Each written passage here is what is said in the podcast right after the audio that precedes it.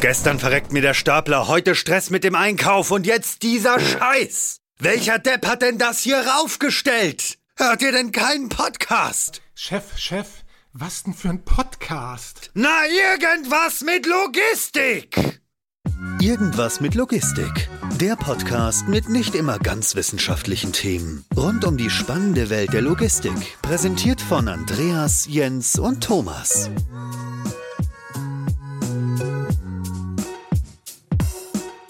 Ja, moin und herzlich willkommen zu einer neuen Folge von Irgendwas mit Logistik. Wir sind heute zu viert hier und zwar ist neben Jens, hallo Jens. Hi Thomas, moin. Haben wir auch noch zwei weitere Gäste hier von der Firma Van der Lande. Der eine Gast, das ist der Christian. Hallo Christian. Thomas. Der Christian ist ein Wiederholungstäter sozusagen. Er war, wie wir gerade eben schon festgestellt haben, in Folge 26 bei uns. Also schon. Ich wollte gerade sagen, das ist, glaube ich, sogar eine Premiere, ne? Ich glaube. Ähm, mit Wiederholungstat. Ja. Bin, bin ich jetzt Rekordteilnehmer? Das kann, ja, du kann, bist, kann du bist sein. nicht so einer der ersten Gäste, die wir jemals hatten gewesen, sondern auch der allererste, der zum zweiten Mal da ist. Also das macht mich ja ein Stück weit stolz. Ja? Also, ja, jetzt, muss, jetzt, muss, ich ja noch aufmerksamer bei euch folgen und immer aufpassen, dass mich keiner überholt. ja, genau. So, und dann haben wir neben Christian noch seinen Kollegen, den Matthias, mit an Bord. Hallo Matthias. Jo, Mahlzeit. Und bevor ich jetzt irgendwelchen Quatsch über euch erzähle, stellt euch doch auch du, Christian, auch wenn du schon mal bei uns warst, aber stellt euch doch noch mal ganz kurz mit zwei, drei Sätzen vor, wer ihr seid, was ihr macht und ja, vielleicht auch ein, zwei, drei Worte zu Van der Lande.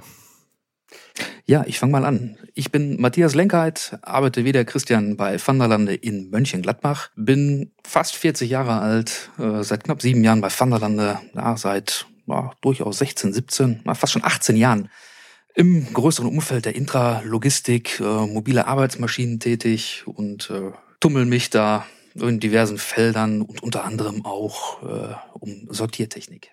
Okay. Magst du vielleicht noch ein bisschen ausführen, was deine Aufgabe voneinander ist? Äh, stimmt. Äh, was mache ich denn da eigentlich? äh, ich arbeite im äh, Verkauf, nenne es äh, Sales und äh, Systemingenieur. Ja, im Prinzip derjenige, der so ein Projekt, wenn der Christian das rangeschleppt hat, am Ende des Tages durch die Firma mit einem Team zusammen durchjagt und hoffentlich ein gutes Angebot an einen Kunden abgibt, der dann auch beauftragt. Du darfst also die Suppe auslöffeln, die Christian dir eingebrockt hat. Ich versuche da schnellstmöglich gegenzulenken, ja, genau. ja, dann gern. Ja. Ich, ich, ich weiß gar nicht, wie das so schnell in so eine despektierliche Richtung gehen konnte mir gegenüber. Das, das, eskaliert aber ziemlich schnell hier. Also, ich bin. Ich jetzt bin, musst du schnell gegensteuern. Ja, jetzt muss ich ganz schnell gegen, gegensteuern, nachdem ich Sachen anschleppe und, und andere meine Suppe auslöffeln müssen. Ich bin Christian Grimm und seit elf Jahren bei Van der Lande. Bin auch schon länger in der Intralogistik, habe schon verschiedenste Trikots vorher getragen, aber die längste Zeit Van der Lande. Und ähm, ja, was mache ich da? Stückchen weit der Junge für alles. Der Junge für alles, würde ich fast sagen. So ein ist bisschen das nicht der Hausmeister? Ja, das, das stimmt, ja. Ich wollte. Mädchen, Mädchen für alles klang so, so äh, komisch, deshalb sage ich lieber der Junge für alles. Ja, Hausmeister mache ich eigentlich noch nicht, aber ansonsten ganz schön viel bei Van der Lande, also ein bisschen Marketing, viel Vertrieb, und arbeite auch aktiv äh, in den Projekten mit. Das heißt, auch wenn das der Matthias gerade so darstellt, als würde ich ihn danach alleine lassen, bleibe ich schon immer bei den Projekten dabei. Ja, im Grunde genommen ist das genau die Vorgehensweise, dass der äh, Matthias und ich dann eigentlich so ein Projekt von vorne bis hinten durchbegleiten. Ja? Und äh, ich gebe schon zu, er ist dann mehr Brain und nicht das gute Aussehen. Ja, das ist okay. Genauso, genauso, Christian. Hast du das wow, perfekt beschrieben, hätte ich nicht besser machen können. Dann müsste er uns ja jetzt nur noch, also eigentlich ist schon alles verkauft bzw. Ja. gekauft. Jetzt müsst ihr uns trotzdem noch mal ganz kurz sagen, was haben wir jetzt eigentlich gerade gekauft beziehungsweise um was kümmert ihr euch? Was verkauft ihr eigentlich? Also Wanderlande ist, also für die, die es noch nicht kennen, ein Unternehmen, das im weiteren Sinne Fördertechnik herstellt. Aber nicht ähm, in dem Sinne, dass ich sage, ich bestelle jetzt hier drei Meter Fördertechnik, äh, hier bitte schön, dass die Rechnung, sondern wir agieren als Generalunternehmer am Markt und verkaufen Systemlösungen in der Intralogistik um es mal mit einem Satz zu sagen. Das heißt eigentlich das rundum Sorglos-Paket einmal. Das rundum Sorglospaket, genau. Fängt äh, mit dem Verkauf der Anlage an. Wir helfen bei der Planung, Konzeptionierung und begleiten den Kunden in seinem kompletten Lifecycle, sprich die gesamten äh, Service-Themen kann er bei uns entsprechend miterwerben oder auch nicht. Er kann seine eigenen Leute bei uns ausbilden. Da kriegt er wirklich das, was er haben möchte. Im Großen und Ganzen sag ich mal, wandelt sich das ja oft um Techniken oder auch um Ansätze, die schon, sag ich mal, eine gewisse Marktreife haben, schon länger am Markt sind, schon auch die ein oder andere Revolution mit sich haben machen lassen, sei es jetzt beim Thema Shuttle oder beispielsweise auch Richtung Fördertechnik und so weiter. Was gibt es denn beispielsweise noch für Themen in Richtung Sortierung und so weiter? Ich glaube, Van der Lande macht ja neben Kleinteile-Lagerung auch relativ viel Sortiertechnik. Was ist da so denn Teil der ganzheitlichen Systemlösung? Und was ist vielleicht auch, sag ich mal, im Kommen oder etwas, was vielleicht ähm, zukünftig noch einen höheren Stellenwert haben wird als vielleicht aktuell jetzt schon? Ich glaube, da hast du schon fast den Übergang äh, zum Taschensorter gemacht. Den Samt Schön, oder? Thema. Wunder, wunderbar. Also da mehr, ähm, also erstmal noch ergänzend zu Matthias. Generalunternehmer ist immer das eine, aber wir bauen und entwickeln wirklich selber. Also haben Werke europaweit, auch in den USA und in Deutschland. Das heißt, äh, wir produzieren die Produkte zum Großteil tatsächlich selber. Unter anderem das ist ein wichtiger Faktor. Ne? Man kann auch GU sein, ohne irgendwie selber auch nur irgendwas ja. Physisches zusammenzuschrauben. Genau, und da, da bin ich immer so ein bisschen konservativ. Mir ist das auch immer wichtig, das so ein bisschen klar zu machen, was die Entwicklung dann wirklich bedeutet. Insbesondere wenn du Einzelkomponenten, so spacig sie sein mögen, in ein Gesamtsystem zusammensetzt, dann gibt es immer Schnittstellen. Und dann ist es schon immer schön und besser, das wisst ihr auch aus eurer Projekterfahrung, wenn die ganzen Komponenten aufeinander abgestimmt sind. Und auch in der Weiterentwicklung ist das so. Aber jetzt zu deiner eigentlichen Frage. Van hat einen ganzen ja, Bauchladen, möchte ich fast sagen. Also eine ganze, ganze Menge äh, unterschiedlicher Technologien. Shuttle hast du ja schon gesagt, aber da geht ja auch die ganzen Sorter mit rein, sei es ein, ein Schuhsorter, den wir Posi-Sorter nennen, Cross-Sorter in verschiedenen Größen, Tray-Sorter, drei verschiedene Shuttle-Typen, Regalbediengeräte etc. etc. Also da, da ist eine ganze, ganze Menge, was Fluch und Segen ist, weil Matthias muss ja jetzt, wenn eine Anfrage kommt, aus all diesen Komponenten ein stimmiges System zusammensetzen, was dann auf den Kunden passt. Ist alleine bei den Sortern ja, wie ich gerade gesagt habe, schon vier, fünf, sechs verschiedene dabei. Und ihr seid ja immer auf der Suche nach ein bisschen Trendthemen.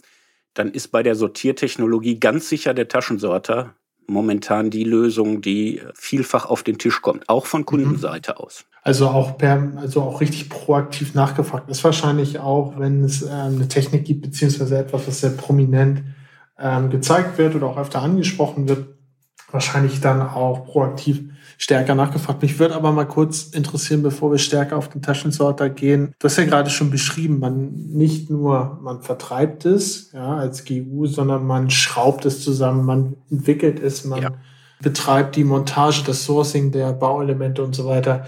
Ist es dann nicht ein Stück weit auch hinderlich, neue Technologien oder Richtungen mit aufzunehmen in so ein Portfolio, weil man vielleicht in Anführungsstrichen Angst hat, bestehende Strukturen, bestehende Techniken ein Stück weit zumindest zu kannibalisieren? Ja, also das ist tatsächlich ein Zwiespalt, der uns ja in so einer Projektfindung natürlich immer mal wieder begegnet, weil wir, also ich bin jetzt zum Beispiel so ein Typ, äh, mich kriegst du schnell begeistert.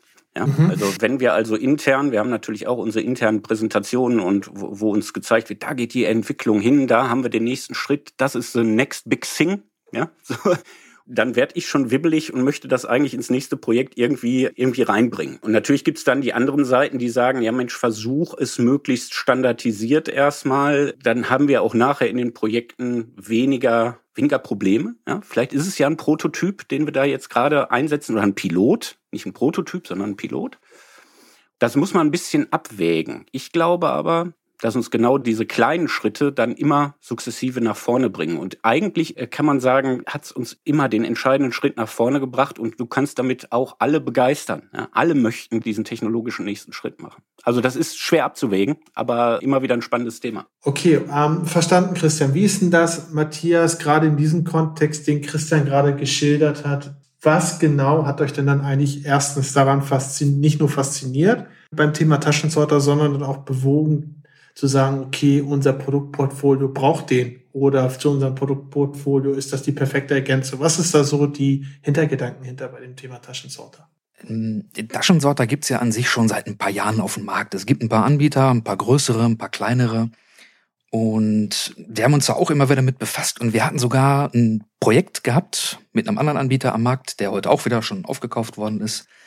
Da haben wir auch sehr viel gelernt und auch gesehen, was man mit dem Ding eigentlich machen kann. Und ja, wir haben gesagt, sowas müssten wir eigentlich selber machen. Und dann gab es dann im Jahre 2014, wenn ich mich recht entsinne, die Möglichkeit, eine Firma zu kaufen, die Firma Smartec. Die hatte super geniale Ideen in der Schublade liegen. Nicht nur einen Taschensorter zu machen, sondern eine komplette Produktfamilie anbieten zu können. Und äh, daraus ist dann heute zum Beispiel unser Tray-Sorter entstanden, also ein Fallklappensorter. Der ist dann technisch sehr eng verwandt mit unserer Hängewarentechnik, also wo man dann Kleiderbügel äh, irgendwo durch die Gegend transportiert und äh, abgeleitet mhm. daraus dann dementsprechend unser Taschensorter. Und das fällt ja. dann unter diese Produktfamilie AirTrex. Also eigentlich, sag ich mal, der Weg ging eher von einem anderen Produkt, was man dann weiterentwickelt hat und nicht ein Produkt, wo man gesagt hat, okay, wir entwickeln jetzt. Ja, nicht ganz. Von, ganz. Also es war schon okay. ein Fokus, einen Taschensorter zu bauen. Aber man ja. hat halt gesehen, ich kann mit diesen Alu-Profilen, die man da verwendet, eine ganze Menge machen.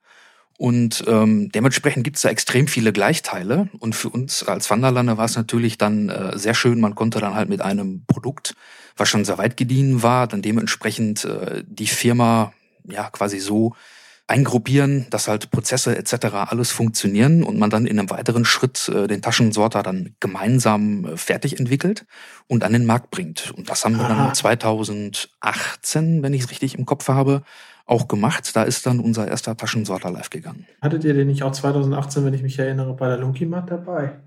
Richtig. Hm, ich kann, da kann ich mich noch gut dran erinnern. Beziehungsweise also, teilweise halbwegs gut.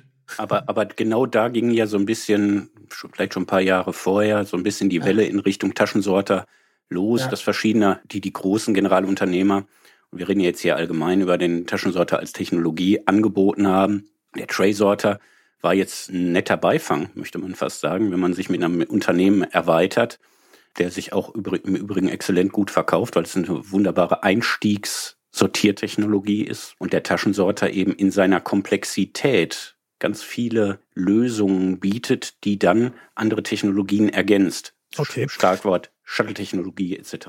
Weil da wollte ich eigentlich auch gerade schon mal nachhaken, weil wenn ihr sagtet, ihr habt eigentlich schon ein, sehr gutes Portfolio gehabt an verschiedenen Sortern. So, und jetzt ähm, hast du gerade von dieser Welle gesprochen, die Richtung Taschensorter ging. Alle möglichen Wettbewerber haben Taschensorter und so weiter wo ich mich dann frage, wann macht eigentlich so ein Taschensorter Sinn? Wieso, wieso muss ich jetzt unbedingt als äh, Anwender, als Logistikzentrumsleiter, als Logistikleiter mhm. so einen Taschensorter bei mir installieren? Welche Vorteile? Logistikzentrumsleiter? Ja, ist geil, geiles Wort, ne? das, das fiel mir auch gerade ein.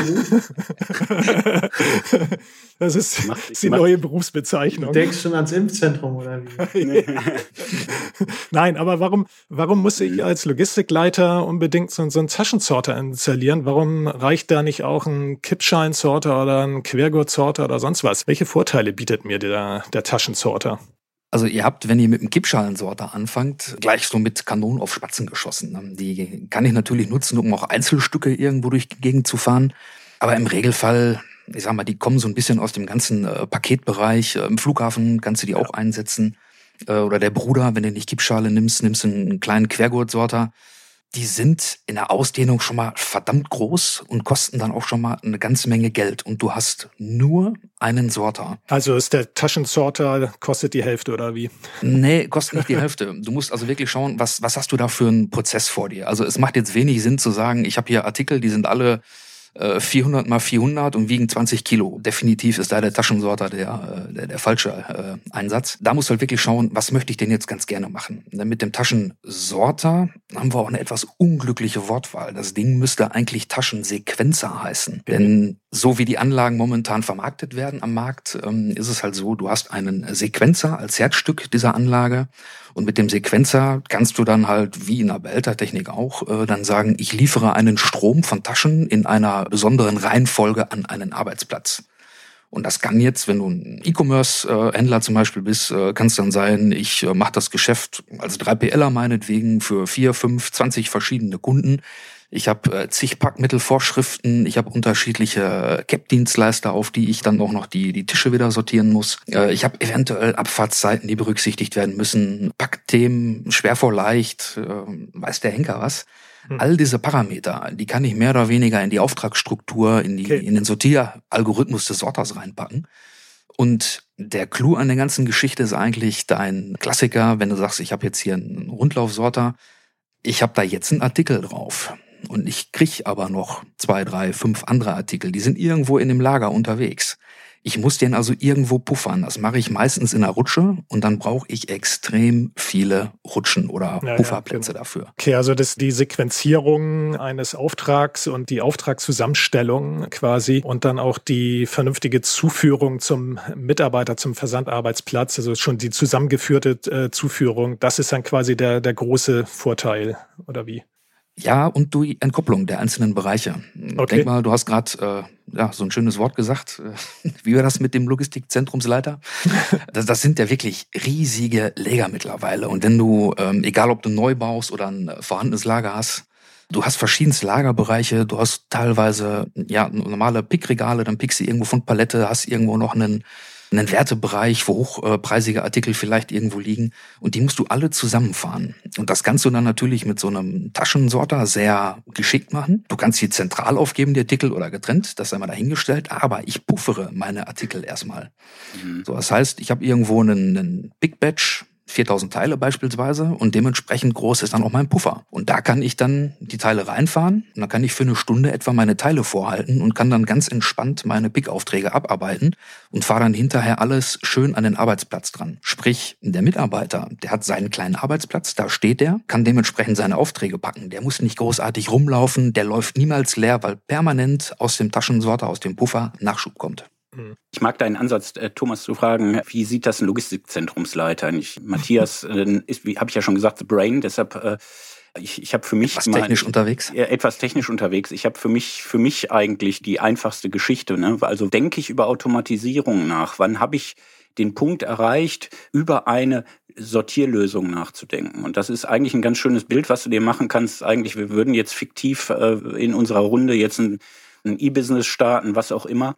Und ihr beiden würdet den Vertrieb machen, ihr könnt gut quatschen und äh, ihr sagt, äh, der Christian und äh, der Matthias, die gehen ins Lager, die brauchen Bewegung. Ähm, so, das heißt, ihr würdet uns als erstes mal eine Reihe, eine Reihe Regale spendieren, ja, und ja. da würden die Artikel reinkommen. Und äh, Matthias und ich würden jetzt einfach mit dem Karton losmarschieren und Orderpicking machen. Ja? Also in einen mhm. Versandkarton einen Artikel, zwei Artikel tun. Und dann würde das Business auf einmal sukzessive wachsen. Ja? Also wir würden mhm. auf einmal merken, ihr, ihr würdet mit uns schimpfen. Ja? Ihr habt zwar mehr Artikel aufgenommen, spendiert uns mehr Regale.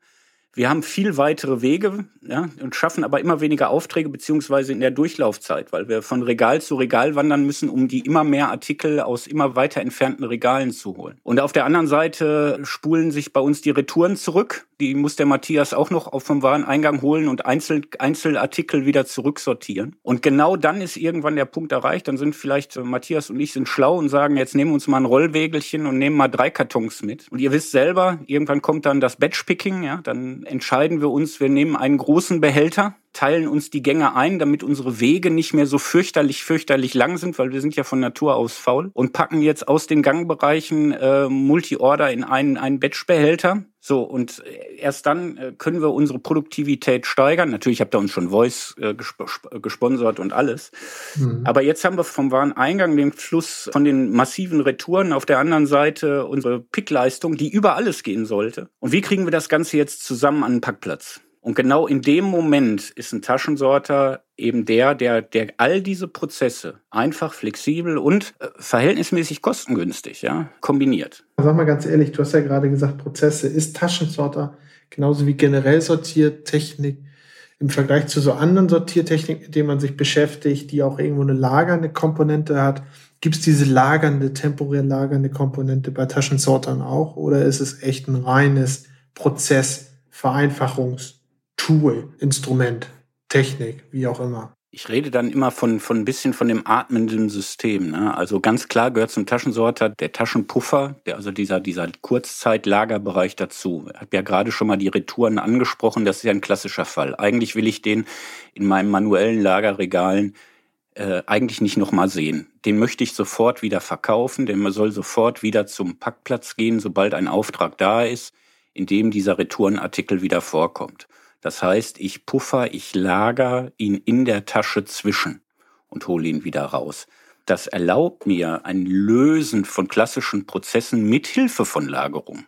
Auf der anderen Seite, wenn wir uns das Thema Retouren angucken, kann ich, wenn ich weiß, was ich für Artikel habe und wenn ich schon gut vorbestimmen kann, was morgen läuft, Saisonware oder ich habe irgendwie ein besonderes Advertising. Ich nehme da ganz gerne mal ja. Ankündigungen von so einem großen Hersteller mit so einem angebissenen Apfel. Äh, neueste Generation 15 ist auf dem Markt. Will jeder haben. Ich kann jede Retoure, die kommt, kann ich mehr oder weniger in Sekunden wieder weiterverkaufen. Mhm. Dann macht es durchaus Sinn, sich da einen Puffer hinzubauen, wo ich die reinfahre. Und je schneller ich die abverkaufe, desto günstiger wird dann auch der einzelne Lagerplatz. Aber also irgendwo auch ein Schnelldreherbereich. Ja, genau. Also irgendwo ein, ein bis drei Tage, das ist so eine, eine, eine Hausnummer, wo ja. sich das Ganze rechnen kann. Und alles, was drüber hinausgeht, da lohnt es einfach nicht. Das habt ihr hier äh, auch von dem Prozess super einfach dargestellt, innerhalb von drei, vier Sätzen auch mal dargestellt, wo passt das Ding, wo passt das nicht. Wenn wir jetzt uns aber mal überlegen würden, ähm, wir sind jetzt in dem Lager, was du skizziert hast, Christian. Ja. Wie lange würde es denn dauern, so ein Ding dort zu projektieren, zu designen, anzubinden, vielleicht an bestehende Prozesse und so weiter? Ist das, das ist ja sicherlich keine Plug-and-Play-Lösung, sondern ein, ein Projektthema. Oder ist es so weit schon ausgereift, beziehungsweise so durchdacht, dass ihr dort in einzelnen Produktmodulen denken könnt? Oder ist es, wie gesagt, immer ein Projekt, was ihr anstößt mit auch entsprechender Laufzeit und entsprechender Komplexität? Das lässt sich jetzt spontan nicht sagen, weil ich jetzt nicht weiß, äh, wie, äh, wie gut du deine Daten parat hast als äh, CEO deines gut laufenden Internetunternehmens. Oh, ich habe die richtig, äh, ich habe die richtig gut parat. Daten sind immer, Daten sind immer die Grundlage, Daten sind immer wichtig. Das Produkt an sich ist absolut modular aufgebaut und wir können mhm. innerhalb von relativ kurzer Zeit eine Projektierung dafür machen jetzt, jetzt spielen, aber das wisst ihr ja mindestens genauso gut, wenn nicht sogar besser, die Prognosen, die sich daraus ergeben, die, die mhm. Wachstumsprognosen eine entscheidende Rolle. Saisonale Schwankungen etc., die spielen da alle mit rein. Also ja, ich glaube, bei aller Modularität, bei einer, bei aller Einfachheit einer Komponente ist sowas mhm. immer ein Projekt, über das sich lohnt, länger nachzudenken, als zu sagen, ich kaufe ein Stück, ich kaufe ein Stück Maschine, ja, ein ja. Stück Taschensorter bei Vanderlande. Und deshalb ist das, äh, bedarf das immer in einer gewissen, gewissen Zeit, sowas anzustoßen. Ich glaube, die Produktion ist ja. da nur ein kleinerer Teil. Matthias, ja. wenn Christian, Christian hat dir jetzt wieder was hingeworfen, ne, was du jetzt ausbaden musst. Ich, Christian ich hat nämlich das gesagt, das ist, ist modular und auch modular, im Endeffekt auch modular gedacht. Heißt das, wenn ich mir jetzt einen Taschensorter einen Start ähm, Setup gemacht habe, dann kann ich euch auch wieder anrufen und das dann Stück für Stück in gewissen definierten Schritten erweitern, aufbohren, ähm, fit für wachsende Zahlen wachsende Durchsätze machen. Das geht. Da hilft es natürlich, wenn wir im Vorfeld schon wissen, dass ihr sowas auch vorhabt. Manch ein Kunde plant jetzt schon, boah, ich will 30 Prozent Umsatzwachstum direkt schon mit eingeplant haben und dann kommst du schon an irgendwelche Systemgrenzen, wo du dann am Ende bist.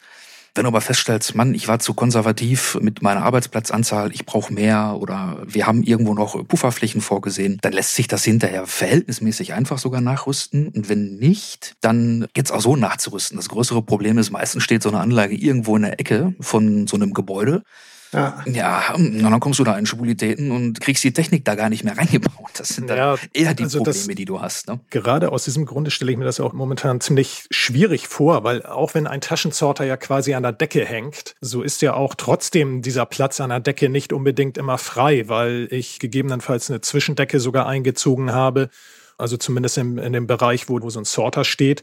Und da, wo ich eigentlich Platz hätte, nach oben hin, wo vielleicht die Halle zwölf Meter oder 20 Meter oder so sogar hoch ist, habe ich dummerweise irgendwelche Regale stehen, die, die den Platz einnehmen.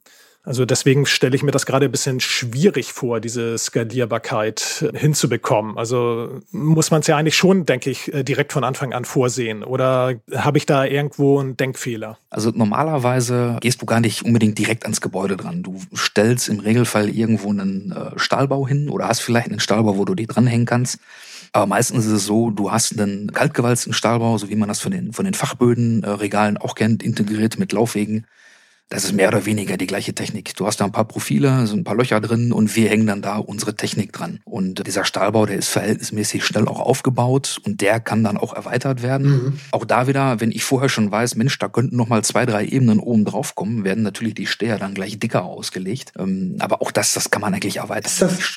Ist das, ja. Ist das also eher was, was man übereinander baut und erweitert in die Höhe mit, mit einem Augenmerk, wenn ich starte, okay, äh, übereinander, untereinander, wie auch immer, vertikal betrachtet, oder ist das ein System, das eher in der Breite, in der Weite wächst? Also dem System ist das eigentlich egal. Ähm, wir verfolgen da die Philosophie, komm, lass uns die Arbeitsplätze, sprich die B- und Entladung, wird dann angeschlossen, die mhm. Packplätze, Paketverteilung, was auch immer du da sortierst, das irgendwo auf Bodenniveau zu bringen und dann oben drüber baust du Technikebenen ein. Ja. Und wenn wir in Modulen sprechen, ich habe dann ein Modul, dann habe ich da äh, meinetwegen alles zum Vorbereiten, zum Vorpuffern, den Sequenzer.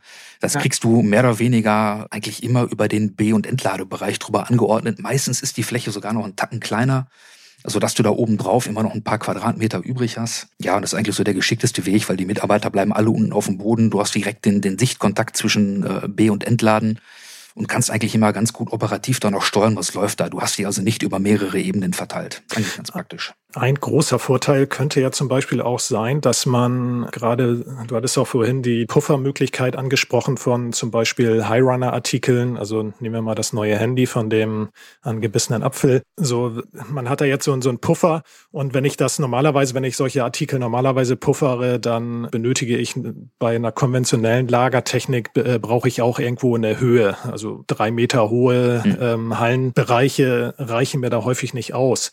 Aber ich könnte mir vorstellen, dass bei so einem Taschensorter das dann doch schon ausreicht. Also wenn ich da jetzt angenommen mich in einer Halle befinde, gerade in irgend so, ein, so eine Brownfield-Lösung, also irgendwas Vorhandenes, wo ich ein Geschoss habe, was nur drei Meter hoch ist, dass man da doch auch dann ganz gut mit so einem Taschensorter reingehen und reinatmen könnte, sozusagen, oder? Ja, korrekt. Also normalerweise, wenn du Arbeitsplätze hast, musst du schon, wenn du über die Arbeitsplätze fahren willst, so in Richtung dreieinhalb, vier Meter gehen, mal so eine Hausnummer zu haben. Wenn du in der reinen Technikebene bist, da kannst du auch mit 2,50 Meter, 3 Metern ja. eigentlich wunderbar arbeiten. Ne? Mal Hand aufs Herz. Wir haben es jetzt auch verstanden, worum es sich handelt, wie der einzusetzen ist. Warum denn ausgerechnet der Taschensorter? Warum hat es den nochmal bedarf oder bedurft äh, von Van der Lande? Was sind eigentlich so die Punkte, die ihr herausstellen könnt, warum es Sinn macht, gerade diesen Taschensorter, beziehungsweise was die Vorteile gerade dieses Taschensorters sind? Geht's da in, in Richtung im Vergleich mit anderen Taschensortern oder Taschensorter im ja, also Vergleich genau. mit anderen Sortiertechnologien? Also, also das, das mit den anderen Sortiertechnologien ist, glaube ich, relativ verständlich. Ich habe auch noch eine Frage dazu nachher. Ja, sehr schön. Aber erstmal erstmal würde mich interessieren, warum ähm, dieser Taschensorter anders ist, beziehungsweise was die Vorteile sind im Vergleich zu anderen Taschensortern. Einmal, dass wir von Anfang an eben in Richtung dieser Modularität gedacht haben, dieser, dieses Ausbausystems. Ich könnte jetzt viel äh, einen Werbeblock hier machen über, über irgendwelche Details, die wir, die wir besser machen als andere. Also äh, Werbeblock aber, wollen wir nicht. Wir wollen, ja, wir eben, wollen aber die, die, die, wahren, die wahren, die wahren, die, wahren, die wahren Punkte. Ja, aber das, das ist immer so ein schmaler Grad jetzt zu, zu, zu, zu kusen hier und zu sagen, ja, wir, wir haben sie, wir haben den schöneren.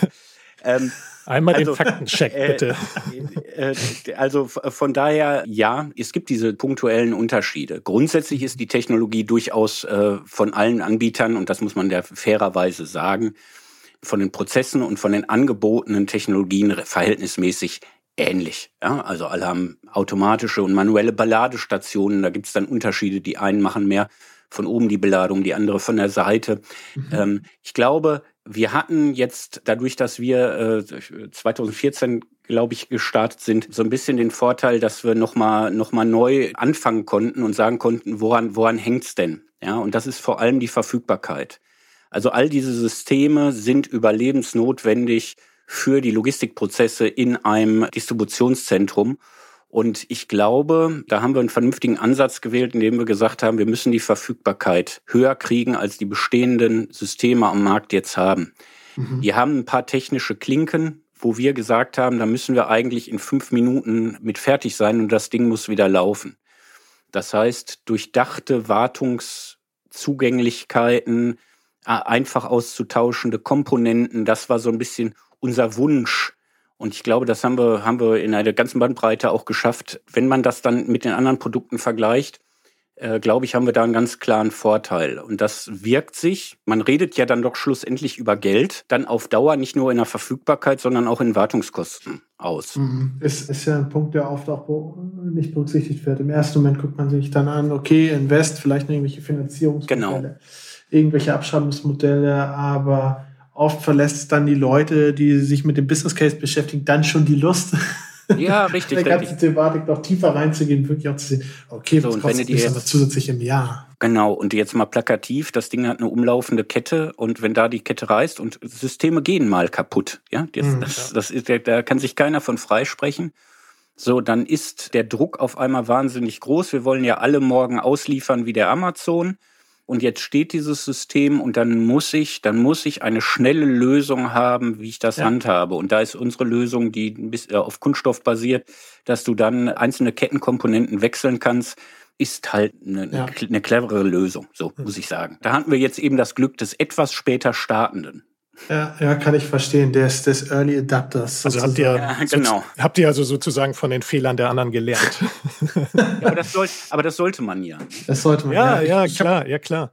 Ich habe noch eine Frage an dich, Matthias. Und zwar ist es ja so, wie viel Arbeit besteht eigentlich bei dir täglich darin, in deinem Doing, Sonderprozesse um den Sorter noch drumherum zu designen, beziehungsweise ist das im großen Maße notwendig? Denn folgender Hintergrund du hast ja immer, gerade wenn du Automatisierung hast, gehst du ja oft einen äh, gewissen Trade-off ein. Ja, du sagst, okay, ich werde in dem Prozess super schnell, super äh, transparent und auch sehr kontinuierlich. Dafür hast du oft ja irgendwelche Restriktionen. Ne? Und beim Taschensorter ist ja oft die Restriktion Gewichte beziehungsweise auch Artikelabmessung. Ist es denn so, dass man sagen kann, okay, ab einer bestimmten Anzahl Prozentanzahl, wie auch immer, die beim Sonderprozess neben so einem Sorter laufen würden, ist das Ding nicht mehr attraktiv oder kann man das daran gar nicht festmachen, wenn man beispielsweise sagt, okay, 30 Prozent passt gar nicht in die Tasche rein. Ich brauche also mindestens äh, so und so und so und solche äh, Produktparameter, sonst brauche ich mich da gar nicht mit beschäftigen. Also interessanterweise, gut, gute Frage. Die Sonderprozesse hast du gar nicht so sehr. Es ist im Regelfall mhm. eigentlich eher ein Aufklären und gemeinsames Analysieren der Daten, die der, die der Kunde bereitstellt. Der Teufel kann aber auch im Detail liegen. Wenn der Kunde, der sagt, ich habe 90 Prozent taschenfähige Artikel, also die in so eine Tasche auch reinpassen. Ja. So, boah, das hört sich jetzt ja super an. Dann habe ich noch 10 Prozent, die nicht reinpassen. Ey, komm, mache ich einen Prozess äh, irgendwie dran vorbei.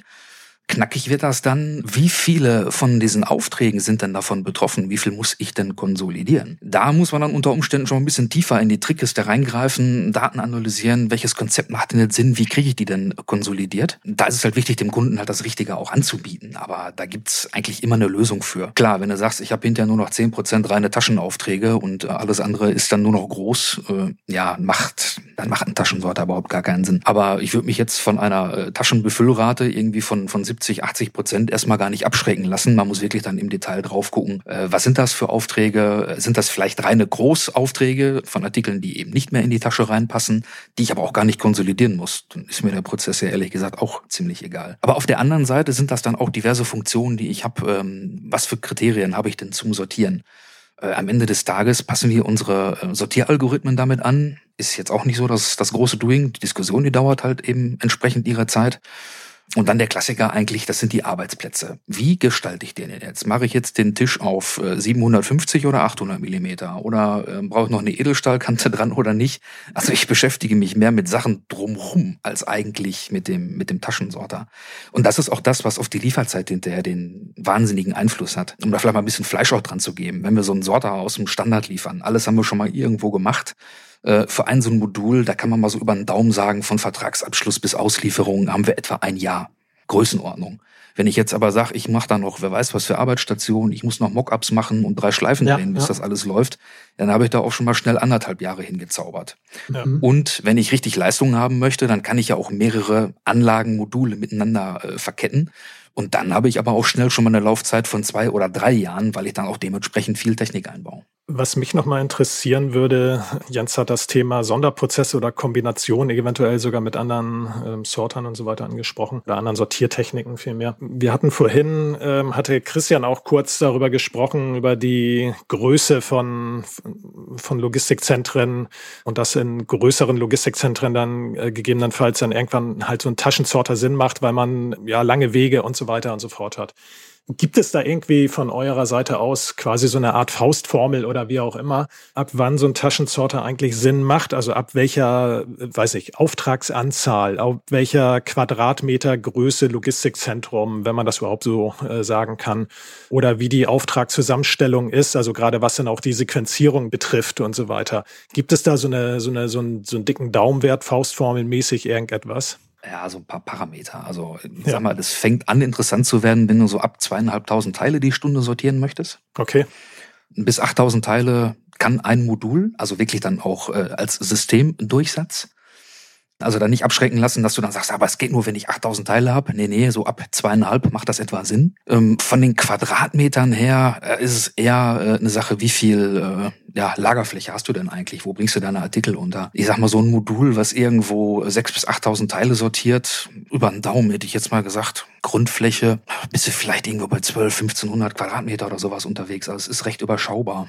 Okay, aber was denn jetzt auch so die Auftragsgrößen angeht, Auftragsanzahl und so weiter, gibt es da irgendwelche, sage ich mal, Faktoren, die da mit reinspielen? Weil, sage ich mal, so zweieinhalbtausend bis vier äh, bis achttausend Teile pro Stunde sortieren kann auch ein Quergurtsorter. Dafür brauche ich mir noch nicht so ein, brauche ich mir keinen Taschensorter hinstellen. Nee, es hängt davon ab, wie ist dein Prozess gestaltet. Ne? Also ja, okay. hast du deine Artikel, ähm, kommen die aus verschiedenen Lagerbereichen? Muss ich die dann noch irgendwie äh, erstmal einsammeln oder muss ich die zwischenpuffern? Äh, wenn die wirklich alle sofort verfügbar sind, dann kannst du natürlich auch einen, einen Quergurtsorter nehmen, der dann aber wesentlich raumgreifender ist als der, mhm. der Taschensorter. Da ist dann halt die Frage, wie integrierst du das denn in deine Halle? Aber sobald das Thema kommt, ich habe verschiedene Lagerbereiche, ähm, ich muss eventuell noch konsolidieren, da äh, stichst du das natürlich mit dem Taschensorter alles komplett aus.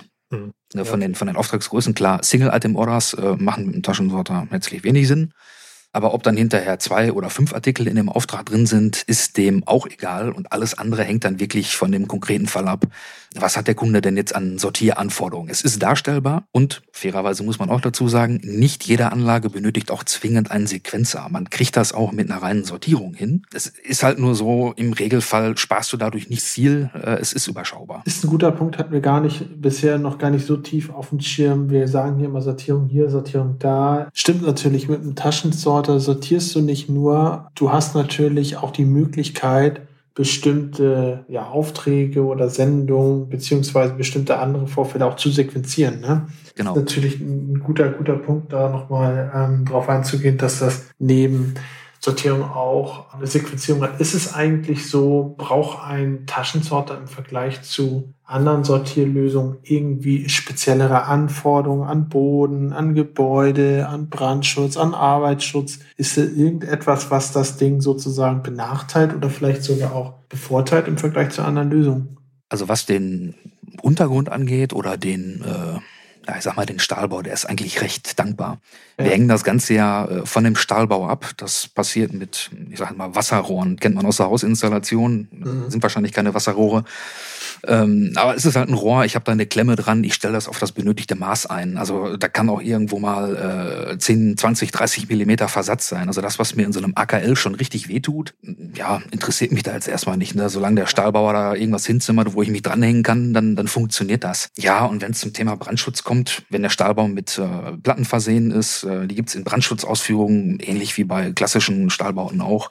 Mhm. Äh, es gibt Feuerschutztüren, genauso wie für einen, äh, für einen Crossbelt Sorter, äh, die sind dann halt im Regelfall etwas teurer, aber die kosten für den einen viel, für den anderen viel. Da ist jetzt auch nicht so der, der riesengroße Unterschied. Also da gibt's gebäudemäßig eigentlich ähm, wenig Restriktionen.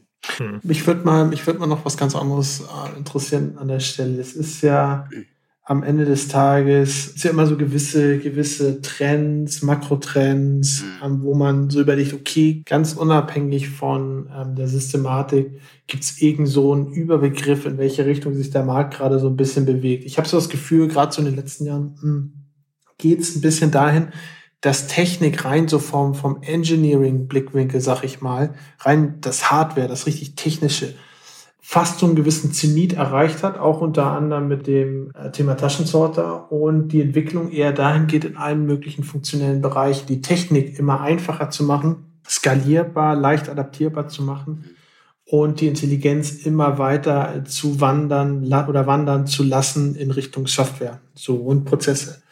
Ist das auch etwas, wo man sagen kann, okay, es wird irgendwann vielleicht aus eurer Sicht eine Spaltung geben, dass es wirklich so Hochleistungstaschensorter gibt, richtige, richtige äh, Performance-Schlachtschiffe, aber auch kleine modulare Komponenten. Beispielsweise könnte man ja denken, das ganze Ding in Richtung Retourenverwaltung, hatten wir ja schon mal drüber gesagt, Retour kommt zurück, hat vielleicht eine sehr hohe Ansprache. Warum denn nicht auch in sehr klein abge trennten Bereichen im Mikrofulfillment-Kontext oder im Urban Logistics-Kontext, wo du dann sehr kleine, in sich geschlossene, funktionierende Module hast, die einfach nur bis zum Abtransport in die riesen DCs in den ländlicheren Gegenden sozusagen diese Artikel nahe beim potenziellen Endkunden noch weiter vorhalten in einem hochgradig dynamischen Umfeld. Ist das etwas, wo ihr sozusagen auch beim Taschensorter seht, dass das zukünftig vielleicht sogar einfacher wird, deutlich einfacher und kleinteiliger?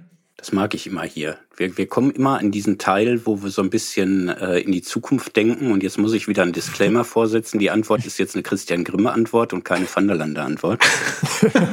ähm, deshalb, da philosophiere ich dann gerne mit. Also ich, ich kann so viel verraten, dass der Taschensorter oder die Technologie der Pocket-Sorter-Systeme durchaus genau in diese Richtung, da sind eine ganze Menge Schlagworte gerade bei dir in deinem Satz gefallen, Urban Logistik, Microfulfillment und so weiter, eigentlich eine ideale Lösung darstellt. Also unsere Gedankengänge, also ich würde, ich nenne es jetzt mal die Christian Grimm Gedankengänge, gehen ja eh auf der einen Seite in Richtung auto, autonome, autonome äh, Systeme und auf der anderen Seite kann die Tasche jetzt mal durchgesponnen für Mikrofulfillment-Lösungen eigentlich eine ideale Lösung sein. Ja, ähm, wenn, wenn, wir, wenn wir uns das überlegen und das sogar branchenübergreifend. Also wenn wir jetzt hier, wir haben ja ganz viel über E-Com, Fashion gesprochen, aber das kann man sogar noch weiterspinnen, ja, in andere Bereiche rein. K könnte ich mir vorstellen, dass wir in den nächsten Jahren in diese Richtung noch was, noch was sehen. Weil, ja, weil ja, die Gedanken sind auch bei Vanderlande in die Richtung eher in kleinteiligere Logistik. Und in welche Richtung, wenn ich da mal kurz eingrätschen darf, in welche Richtung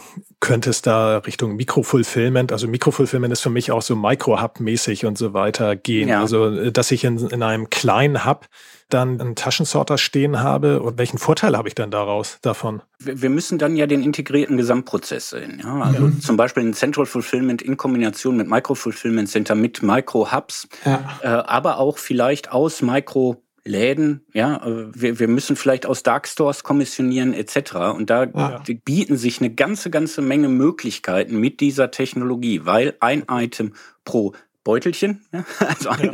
ein Item pro Tasche. Und da, ich kann auf keinen kleinsten Raum konsolidieren, sequenzieren, kommissionieren und die dann zum Beispiel an einen Truck übergeben. Also ja, es gibt da eine ganze Menge Überlegungen. Mhm.